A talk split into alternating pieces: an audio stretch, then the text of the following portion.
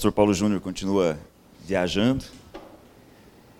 É, eu não me lembro se eu comentei nessa reunião aqui na semana passada, essa comunidade está ligada a alguns ministérios, e essa é uma das razões pelas quais o Paulo Júnior viaja tanto. Por exemplo, a partir dessa comunidade aqui, há um trabalho é, lá em Florianópolis, onde o Paulo Júnior está, tem um também em Brasília, outro em São Paulo também. E aí, por essa razão, o Paulo Júnior está sempre viajando. Dá saudade, né? Tem saudade do Paulo Júnior? Estou uma saudade dele. É, se você puder abrir sua Bíblia aí, no livro de Lucas, no Evangelho de Lucas. Semana passada, eu me esforcei muito para incentivar vocês e todos nós a lermos a Bíblia. Não sei quantos de vocês estavam aqui. Um convite engraçado esse, né? Chamar crente para ler a Bíblia, mas foi o que eu senti da parte de Deus na semana passada. Na verdade, algo desde o final do ano passado que eu queria compartilhar com vocês. É... Começaram? Pergunta mais indiscreta, né? Estou brincando. Mas é verdade. A gente devia mesmo voltar a ler a Bíblia e se deixar ler por ela. É... Ao fazer isso, pode ser que você, assim como eu, estranhe algumas coisas. É... Vou aproveitar essa, essa imagem que está aqui. Isso é uma imagem bem conhecida, né? Concordam? A, gente conhece essa imagem como a imagem da última ceia de Jesus. A gente não faz ideia do quanto essas imagens elas tomam conta da nossa cabeça e da nossa forma de pensar. E o quanto essa imagem não tem absolutamente muita coisa a ver com o que de fato aconteceu. Vou repetir. Apesar dessa imagem estar na nossa cabeça como a imagem da Santa Ceia, da última ceia de Jesus, essa é uma imagem que tem a ver com o que os artistas, em especial da Idade Média, construíram. E a gente é mais influenciado por isso que a gente imagina. Por exemplo, é, esse tipo de mesa que está aí, nos dias de Jesus, era coisa de rei, de banquetes e coisas desse tipo. As roupas, estão percebendo que as roupas são coloridas?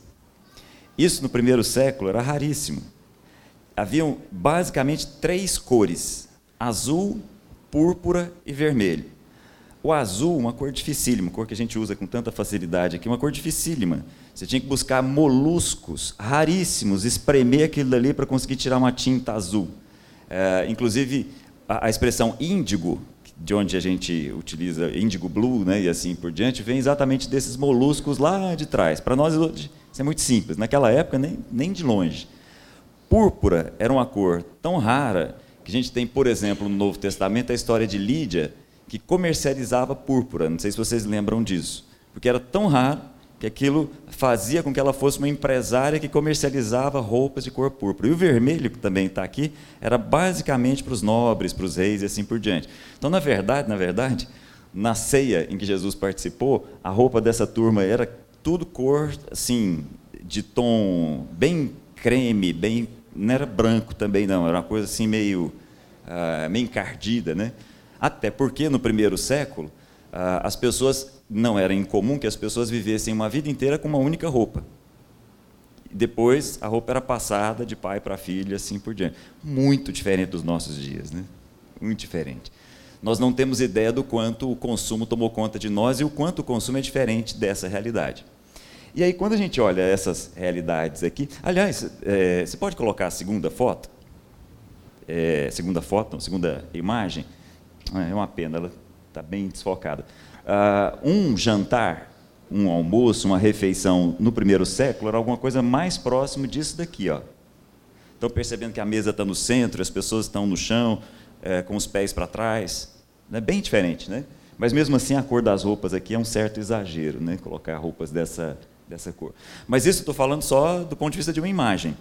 E do ponto de vista das palavras? Quando a gente olha para as escrituras, uh, não sei quanto a vocês, mas eu particularmente me surpreendo com algumas expressões e acho algumas expressões muito estranhas, em especial da parte de Jesus. Não sei se vocês concordam comigo. Por exemplo, quando Jesus diz assim: é, Em verdade, em verdade vos digo. Vocês acham isso normal?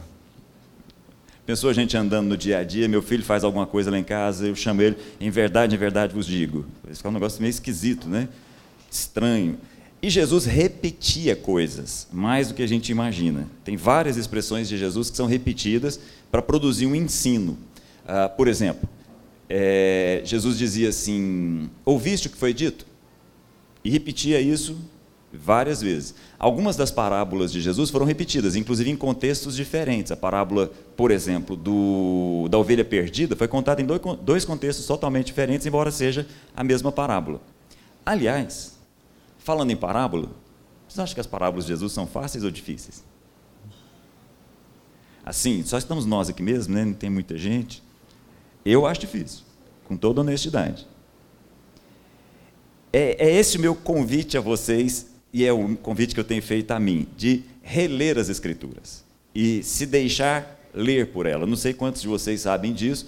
Quando Paulo teve aquele encontro extraordinário e sobrenatural com Jesus, ele passou três anos fora do cerco. Três anos em que ninguém viu Paulo mais.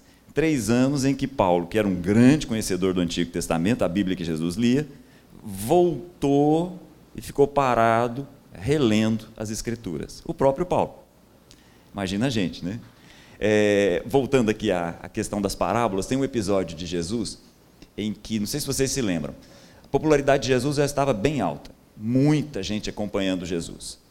Por várias razões. Por causa dos milagres, mas também por causa do ensino de Jesus. O ensino de Jesus era algo marcante.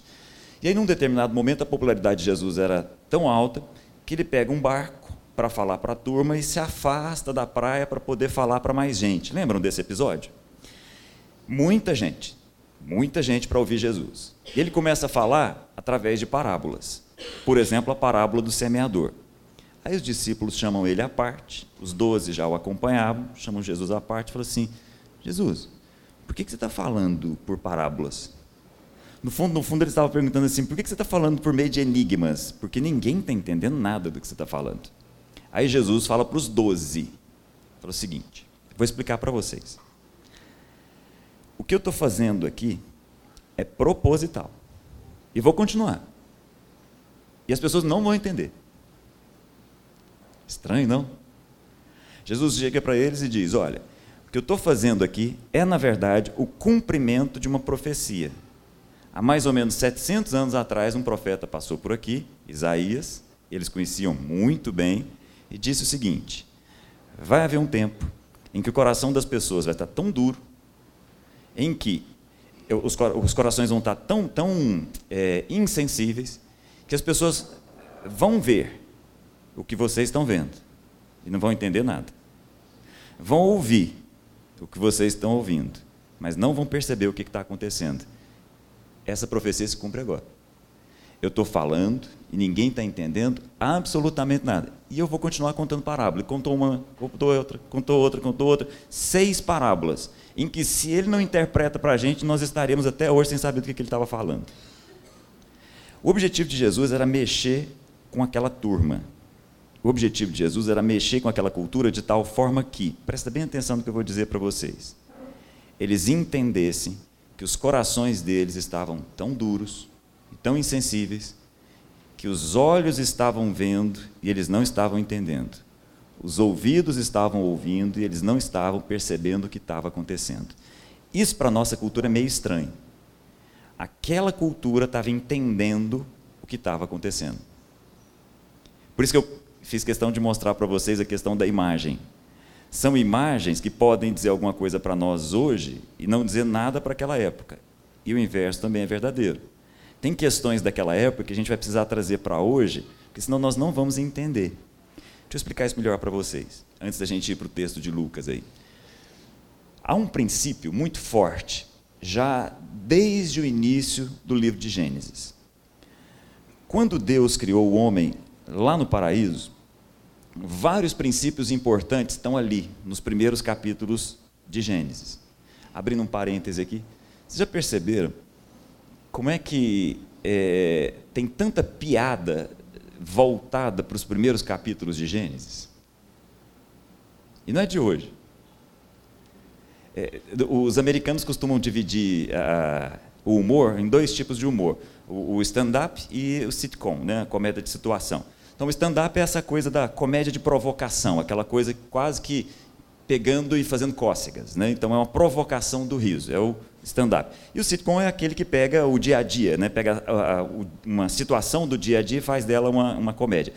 Uh, uh, o stand-up é, por exemplo, o Zorra Total, é, por exemplo, os Trapalhões, essa coisa que no Brasil a gente também chama de besterol. Ok? Pastel, e aí vai. Gente, vocês já perceberam o quanto tem piada voltada para o Éden? Adão, Eva, há muito tempo, né? Ou não? Perceberam? Sem perceber, semelhante àquela imagem que estava ali atrás, a gente vai formando imagens e essas imagens vão tomando conta de nós e a gente não percebe determinados princípios que estão ali. Por exemplo, quando Deus criou o homem, ele teve uma conversa lá, a trindade reunida em conselho, falou o seguinte: vamos fazer um homem à nossa imagem, de tal forma que ele possa refletir o que nós somos. Lembram disso? Gente, isso é de uma profundidade. Quando Deus nos criou, ele nos criou com a imensa habilidade de refletir. Esse é um ponto que a cultura judaica captou e captou muito bem. E nós precisamos voltar a entender isso. Nós somos como que espelhos que sempre vão refletir. Nós somos criados para refletir a Deus. Mas só que é o seguinte: a gente sempre vai refletir. Não há neutralidade nesse aspecto. Todos nós aqui, do ponto de vista da nossa alma, sempre vamos refletir aquilo que nós confiamos. Sempre, todos nós aqui, vamos ser espelhos para aquilo que a gente se dobra. Entende o que eu digo? Todos nós aqui refletimos. Nós somos criados para refletir a Deus. No entanto, quando nós trocamos a glória de Deus por alguma outra coisa, nós continuamos refletindo, do mesmo jeito. O, o, os primeiros capítulos de Gênesis são muito profundos, exigem muito cuidado. A gente devia desfazer as imagens que a gente tem e reconstruir essas imagens. E é importante que a gente entenda: todos, todos fomos criados para refletir. E nós refletimos. Sempre. Aquilo com o qual a gente confia. Todos nós aqui, todos, dentro da nossa alma, dentro do que há dentro de nós, sempre vai refletir aquilo que cultua, aquilo que adora, aquilo que se entrega, aquilo nós confiamos. Essa é uma realidade. É difícil a gente entender, a gente tem uma, uma certa dificuldade de entender, porque a gente, como eu comentei semana passada, a gente cria Deus parecido com a gente, ao invés de buscar conhecer a Deus e ficar parecido com Ele. Então, por exemplo, quando a gente ouve de Deus o mandamento, você não deverá ter outros deuses. Lembram disso? Bem conhecido, né? Você não vai fazer imagens. Você não vai se prostrar diante de ídolos. A gente olha para isso e lá no fundo, no fundo, a gente tem uma tendência de achar que Deus está fazendo isso por causa dele. Olha a nossa ingenuidade. A gente acha que Deus, que é muito mal resolvido, não, fez o curso do Rony aqui, está com a espiritualidade mal resolvida, está com a emocionalidade meio abalada, a gente acha que Deus fica chateado com a gente, triste, de mau humor, se por acaso a gente constrói um ídolo e se dobra diante dele. Nós não entendemos que esse mandamento é por causa de nós, nunca foi por causa de Deus. Todos os mandamentos precisam ser lidos dessa forma, a nosso favor, e não a favor de Deus. Porque Deus não é mexido pelo que nós fazemos. Entende o que eu digo? Então, vou repetir.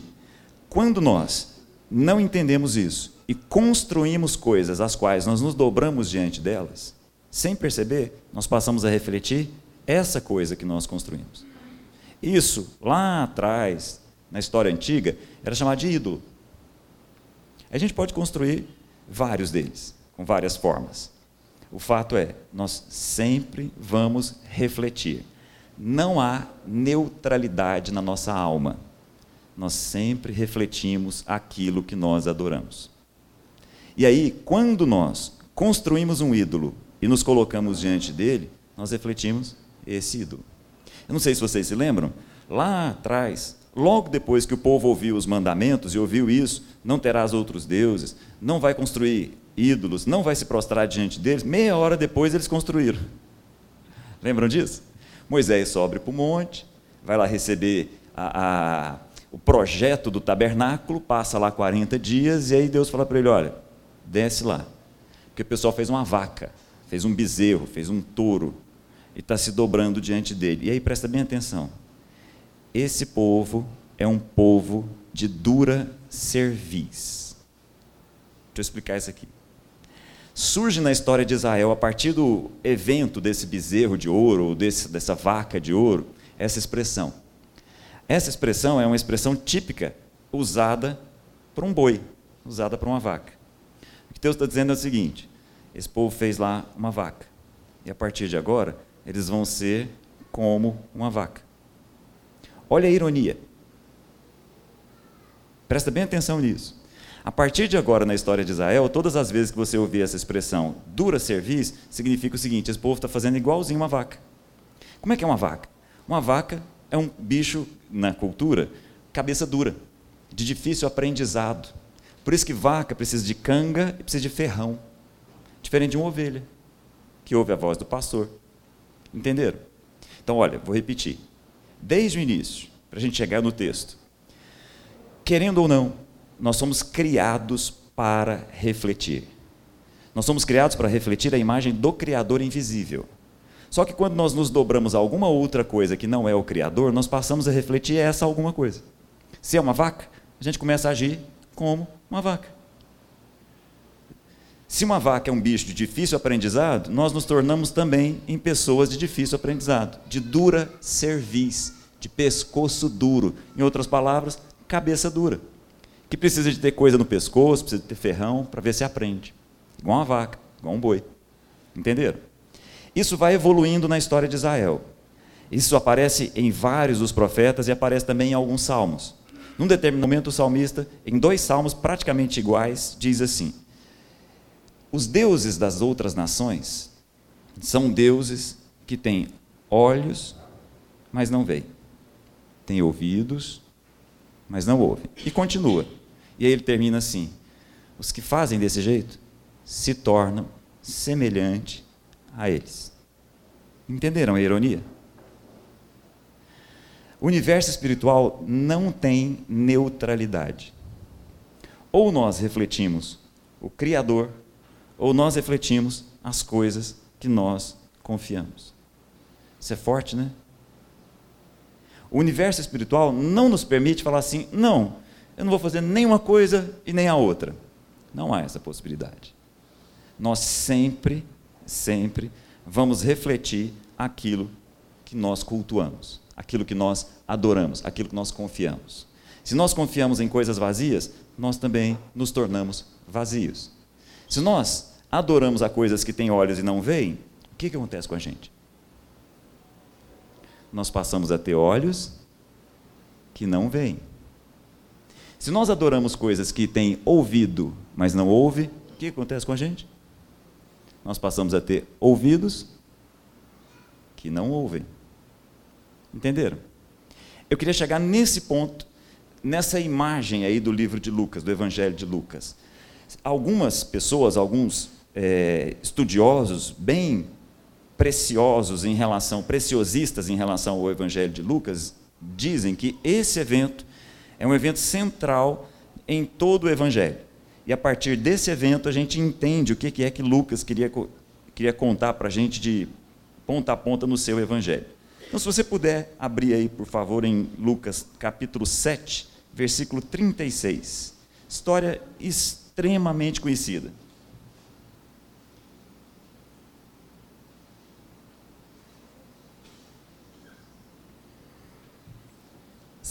Lucas 7, 36. Acharam? Eu queria ler essa história com vocês, queria te chamar a atenção para a cena, queria te chamar a atenção para os personagens que estão aí, e principalmente para a fala de cada um deles, se é que algum, que todos eles vão falar alguma coisa.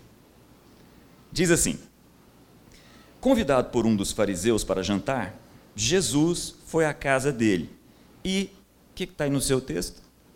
Reclinou-se à mesa. Entenderam por causa da imagem? Então Jesus está numa cena do primeiro século. Ele não se sentou à cadeira num banquete na casa desse fariseu, aí ele se reclinou à mesa, junto com as outras pessoas que estão ali. Entenderam? Parecido com essa imagem que está aqui atrás. Tá joia? Só um parêntese. É estranho isso, mas nós precisamos voltar lá no primeiro século.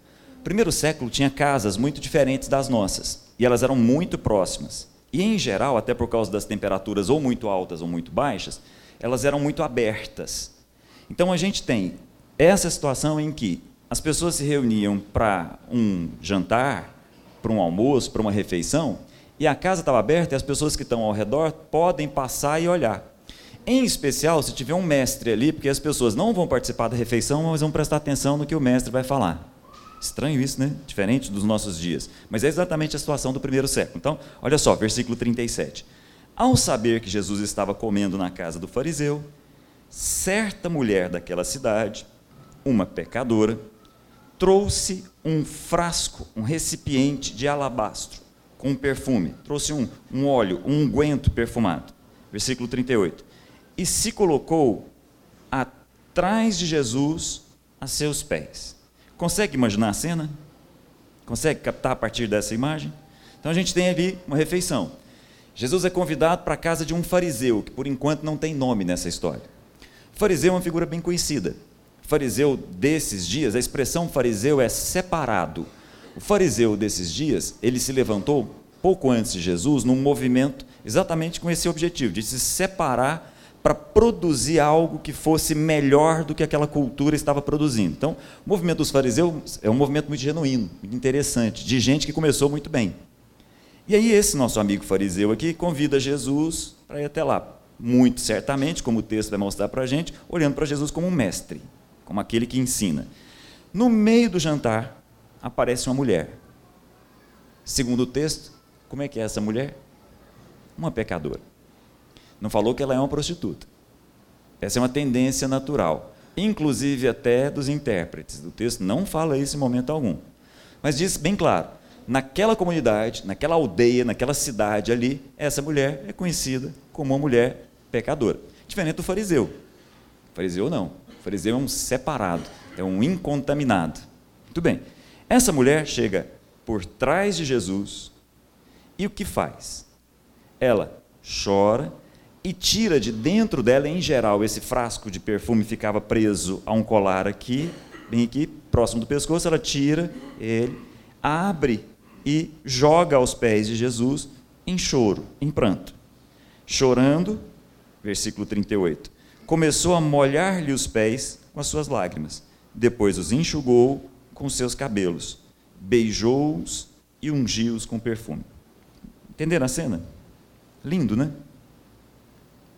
A mulher solta os seus cabelos, o que para aquela cultura significa o seguinte: eu estou literalmente me derramando, estou literalmente me descobrindo, me desnudando aqui, aos seus pés. Vou tirar aqui o que tem de melhor de dentro de mim, vou quebrar e vou aqui ungir os seus pés com esse perfume. E vou deixar bem claro com o meu choro o quanto eu me coloco aos seus pés. E a cena continua, versículo 39. Ao ver isso, o fariseu que o havia convidado disse a si mesmo: Olha o que, que o fariseu está pensando entre ele e ele mesmo. Se esse homem fosse profeta, perceberam? Ele convidou Jesus para ir até a casa dele, sabendo que ele é um mestre, mas na expectativa de que ele também fosse um profeta. Só que um profeta segundo a concepção dele, não ia se deixar tocar por uma pecadora. Porque havia uma preocupação muito grande com o toque, com que as mãos encostam. E se deixar tocar por uma pessoa impura, era também ficar impuro. O fariseu olha aquela cena, pensa, não deve ser profeta. Ele não sabe que mulher é essa. Está se deixando tocar por uma mulher impura. Ele não percebe, mas ele agora, a partir de agora, ele também é um impuro. Muito bem. Continua. Versículo 40. Então disse Jesus: Simão, o nome agora do fariseu aparece. Simão, tenho algo a dizer a você. Dize, mestre. Dois homens deviam um certo credor. Jesus começa uma parábola. Ok? Olha para mim aqui, só um segundinho. Voltando ao nosso início. As parábolas são enigmas. E as parábolas tinham uma função muito forte: revelar uma verdade que está escondida, mas em geral a maior parte das pessoas não entendia as parábolas. Por que, a maior parte das pessoas não entendia as parábolas? Porque elas tinham ouvido para ouvir, mas não entendiam. Elas tinham olhos para ver, mas não tinham percepção para entender. Entenderam? Estão entendendo o que Jesus está fazendo? Simão, vou te contar uma parábola. Então presta atenção na parábola. Dois homens deviam a um certo credor. Um lhe devia 500 denários. Denário era uma moeda que correspondia ao trabalho de um dia. Então, um lhe devia 500 denários. O outro devia 50. Nenhum dos dois tinha com que pagar. Por isso, perdoou a dívida a ambos. Qual deles o amará mais? Sem a gente perceber, e acho até o próprio Simão, Jesus vai fazendo uma combinação de palavras que na verdade não combinam. Jesus combina aqui dívida com perdão, com amor. Entenderam? Deixa eu fazer uma, uma colocação aqui, nada a ver. Se por acaso você estiver no trânsito, ok? E aí você comete uma infração no trânsito, aí o guarda te para. Então o policial vai lá, te para, fala assim, deu bobeira, hein? É, é verdade, dei bobeira. Mas vou te liberar, você está perdoado, pode ir embora. Você vai amar o policial? Entenderam? Jesus está fazendo uma junção aqui estranha, bem esquisita. Mas ele pergunta: qual dos dois ele vai amar mais? Aí o rapaz responde: olha, seguinte. Um credor tinha dois devedores. Os dois deviam lá uma certa quantidade. Então, um devia, sei lá, um devia um milhão, o outro devia cem milhões. O que interessa não é o valor. Concordam? O que, que interessa? É que nenhum dos dois podia pagar. Então não interessa quanto que é. O que interessa é que não podia pagar. O fato é, os dois foram perdoados. E aí Jesus pergunta: qual dos dois vai amar mais? Estranho. Aí o Simão responde: suponho que aquele a quem foi perdoada maior dívida. Julgou bem, disse Jesus. Em seguida, presta bem atenção, virou-se para a mulher e disse: Simão, dois pontos. O que está no seu texto aí? Você está vendo essa mulher? Simão, você tem olho para ver essa mulher? Entenderam? Volta só um minutinho, lá em cima, no versículo 39. Dá uma olhadinha no versículo 39. Acharam? Ao ver, não é isso? O fariseu que o havia convidado, ao ver o quê? A cena da mulher chegando por trás de Jesus, se derramando aos pés de Jesus, chorando, abrindo perfume, se derramando. Então, vou perguntar aqui uma pergunta idiota para vocês. O fariseu tinha visto a mulher? Mas ele estava enxergando a mulher? É essa pergunta que Jesus está fazendo, olha. Lá na frente, Jesus pergunta assim: Simão, você está vendo essa mulher? Versículo 44. Ou será, Simão, que você tem olhos, mas não vê? Entenderam?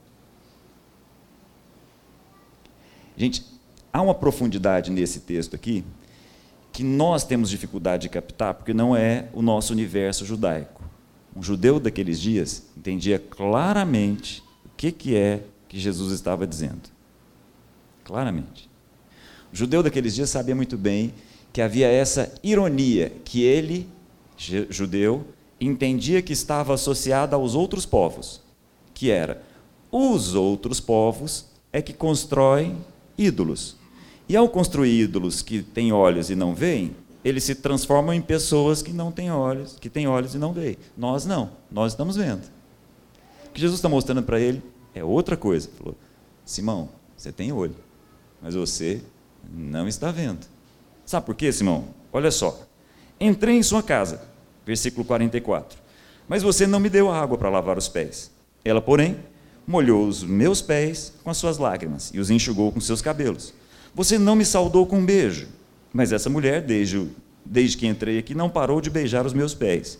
Você não ungiu a minha cabeça com óleo, mas ela derramou perfume nos meus pés. Entenderam? Jesus não está reclamando a falta de hospitalidade. Não é isso. Nenhuma dessas práticas aqui é uma prática necessária à hospitalidade. O fariseu, inclusive, estava tentando demonstrar uma certa hospitalidade, talvez o máximo que ele conseguisse naquele momento. Só que tem uma diferença. Entre o fariseu e Jesus havia uma distância. Entre a mulher e Jesus não havia distância. O fariseu chamou Jesus para a casa dele, mas conservou uma distância. Jesus não está reclamando que não teve óleo, não teve água, não teve beijo. Jesus não tem carência de nada. Jesus não tem falta de nada. O que Jesus está fazendo é pegando essa cena e ensinando para Simão, alguém que resolveu adorar a pessoa certa.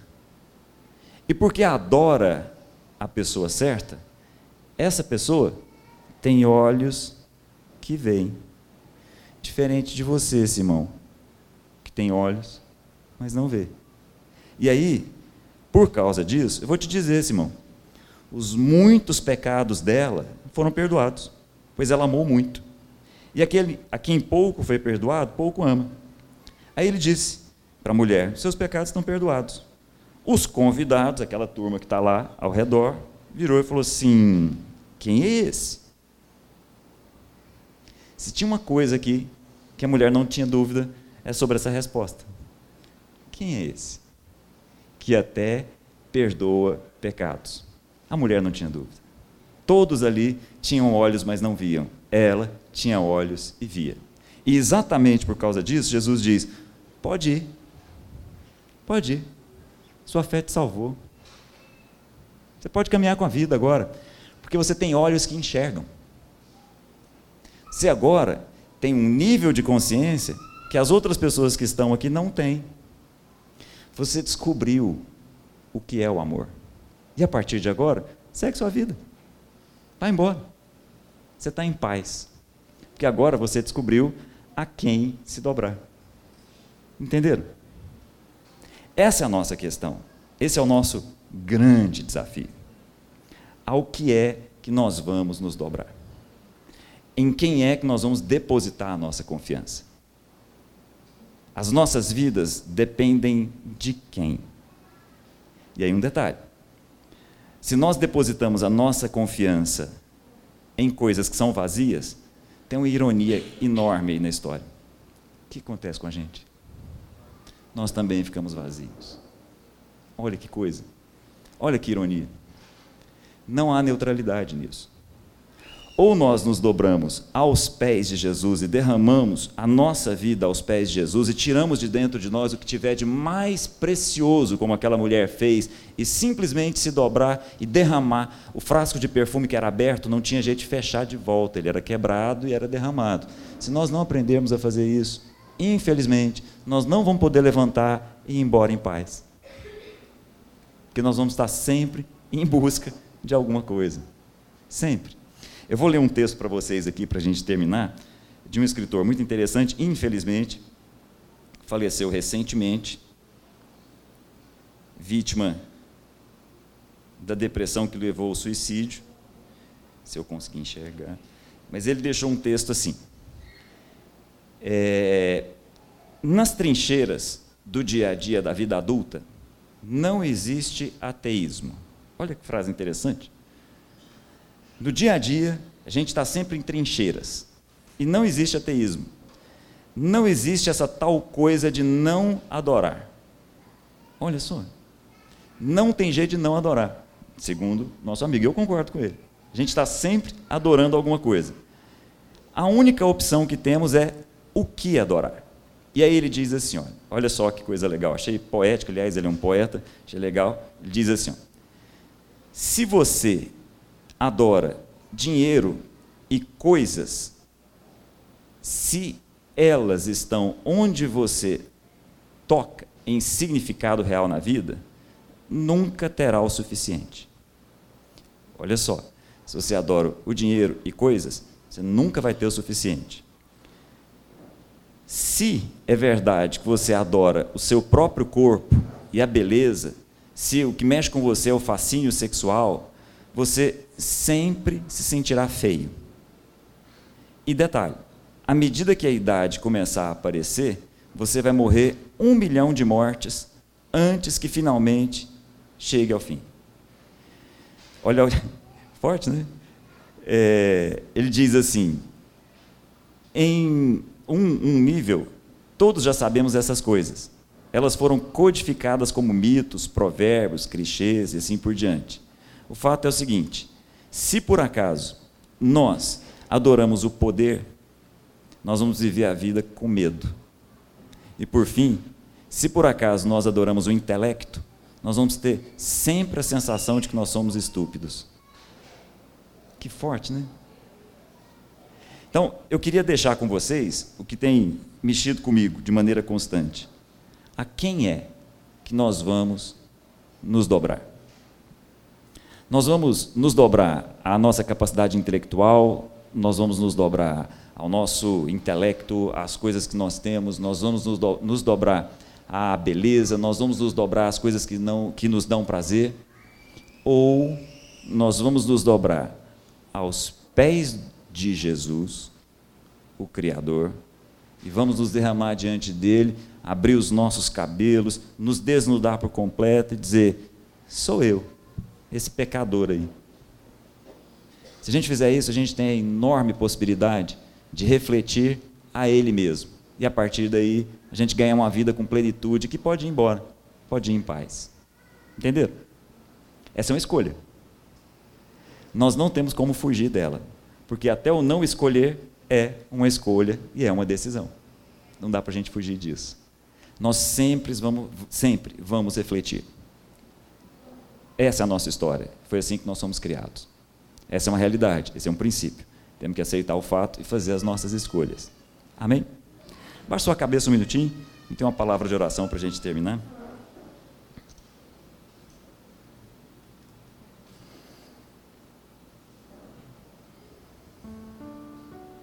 Deus amado, em nome de Jesus, abre os nossos olhos para que a gente possa tirar de dentro de nós um perfume e derramar aos seus pés.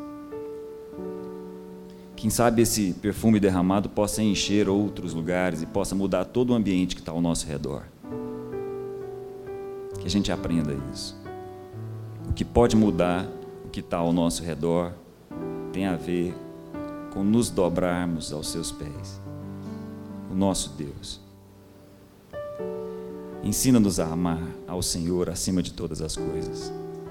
Não nos permita ser como uma vaca que precisa de ferrão, que precisa de canga, que tem uma cabeça dura, mas que a gente possa ser ensinável, que a gente possa ter um coração que aprende o que o Senhor tem para nos ensinar.